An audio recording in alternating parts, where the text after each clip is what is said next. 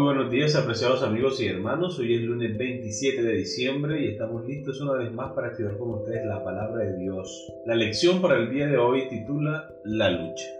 Porque os es necesaria la paciencia para que habiendo hecho la voluntad de Dios, obtengáis la promesa. Hebreos capítulo 10, versículo 36 es nuestro texto para memorizar. Con ustedes Stephanie Franco y Ericolo. Bienvenidos.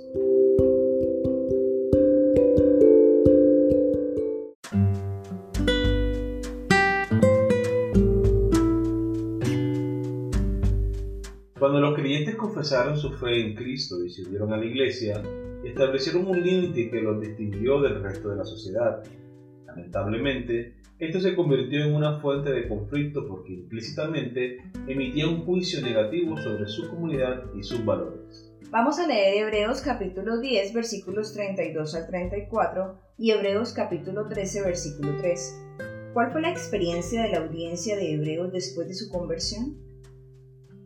Hebreos capítulo 10, versículo 32 al 34. Pero traed a la memoria los días pasados, en los cuales después de haber sido iluminados, sostuvisteis gran combate de padecimientos. Por una parte, ciertamente con vituperios y tribulaciones fuisteis hechos espectáculos, y por otra, llegaste a ser compañero de los que estaban en una situación semejante, porque de los presos también os compadecisteis, y el despojo de vuestros bienes sufristeis con gozo sabiendo que tenéis en vosotros una mejor y perdurable herencia en los cielos. Hebreos capítulo 13, versículo 3. Acordaos de los presos como si estuvierais presos juntamente con ellos, y de los maltratados como que también vosotros mismos estáis en el cuerpo. Muy bien, recordemos la pregunta. ¿Cuál fue la experiencia de la audiencia de Hebreos después de su conversión? Bueno, como podemos notar en estos textos, las personas empezaron a sufrir persecución y maltrato a causa de su fe, Alrededor de ellos los que practicaban la maldad se veían acusados por el buen proceder de esas personas, de esos nuevos creyentes, y eso los motivaba a tratarlos con desprecio, maltratarlos, hacerles mal. De hecho, amor, el Señor advirtió a sus seguidores, a sus discípulos y apóstoles, con relación a la persecución que tendrían por causa de seguir el nombre de Cristo. La Biblia lo presenta en Juan capítulo 15, versículo 18 al 21.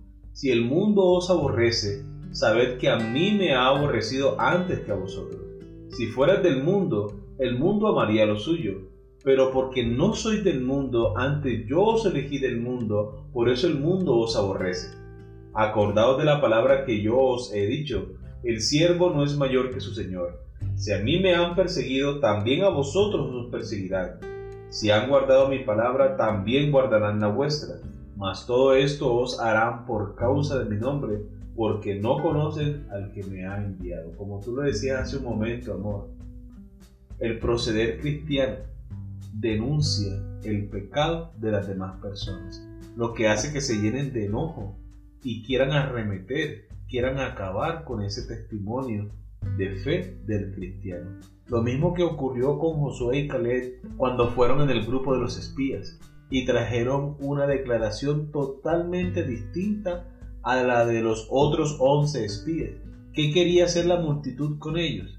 Apedrearlos, porque su conducta, porque su fe declaraba el pecado de ellos.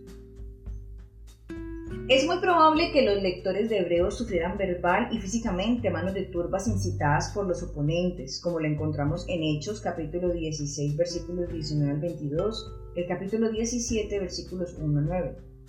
También fueron encarcelados y es posible que además hayan sido golpeados, porque los funcionarios tenían el poder de autorizar el castigo y el encarcelamiento, a menudo sin seguir las normas judiciales apropiadas mientras reunían pruebas. Un ejemplo de esto lo encontramos en Hechos capítulo 16 versículos 22 y 23.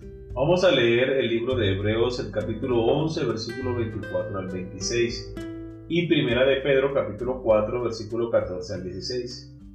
¿Cómo nos ayudan las experiencias de Moisés y de los lectores de Primera de Pedro a comprender por qué se perseguían a los cristianos? Hebreos capítulo 11 versículos 24 al 26. Por la fe Moisés, hecho ya grande, rehusó llamarse hijo de la hija de Faraón, escogiendo antes ser maltratado con el pueblo de Dios que gozar de los deleites temporales del pecado, teniendo por mayores riquezas el vituperio de Cristo que los tesoros de los egipcios, porque tenía puesta la mirada en el galardón. Primera de Pedro capítulo 4 versículo 14 al 16. Si sois vituperiados por el nombre de Cristo, sois bienaventurados, porque el glorioso Espíritu de Dios reposa sobre vosotros. Ciertamente de parte de ellos Él es blasfemado, pero por vosotros es glorificado. Así que ninguno de vosotros padezca como homicida o ladrón o malhechor, o por entremeterse en lo ajeno. Pero si alguno padece como cristiano, no se avergüence, sino glorifique a Dios por ello. Muy bien, recordemos la pregunta. ¿Cómo nos ayudan las experiencias de Moisés y de los lectores de Primera de Pedro a comprender por qué se perseguía a los creyentes cristianos? El cristiano que esté dispuesto, así como Moisés, a dejar de lado los deleites temporales del pecado para vivir una vida de devoción y de testimonio en Cristo Jesús, va a padecer persecución. Porque su santidad esa devoción con Cristo Jesús va a declarar el pecado de las demás personas. Por ejemplo, si tú estás en una empresa laborando y las personas son deshonestas y sustraen insumos de la empresa, pero tú no quieres participar de eso, los compañeros que sí lo hacen se van a poner en contra tuya. Porque ¿qué van a decir ellos? Ah, no, tú te crees el más santo de todos.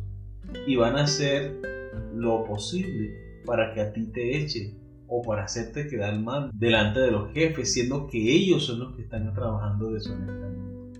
Entonces, hermanos, siempre que hay una persona que levante el estandarte de la fe, va a encontrar oposición.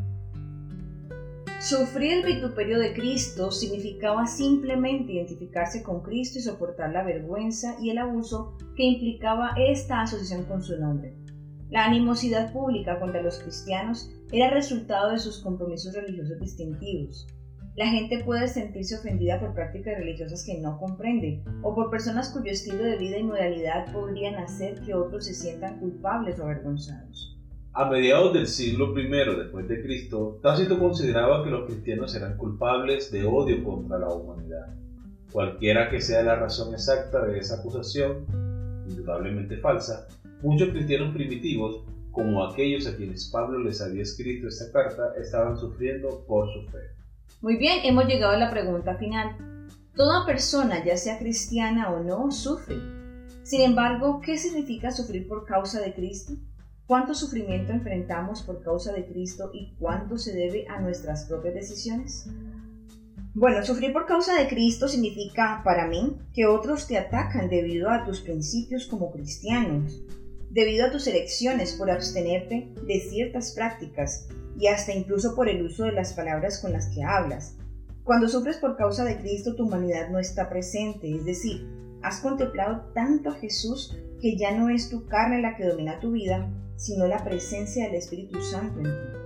Ahora, por otra parte, el sufrimiento que experimentamos debido a nuestras propias elecciones se caracteriza porque son producto de aquello que nosotros humanamente hablando hemos elegido y que no tienen la aprobación de Dios. Normalmente nuestras elecciones egoístas afectan a otras personas y eso provoca sufrimiento de alguna manera. Muy bien, queridos amigos y hermanos, hemos llegado al final de la lección para el día de hoy. Esperamos que haya sido de gran bendición para ustedes como lo ha sido para nosotros. Les esperamos mañana para una nueva lección. Que Dios les bendiga.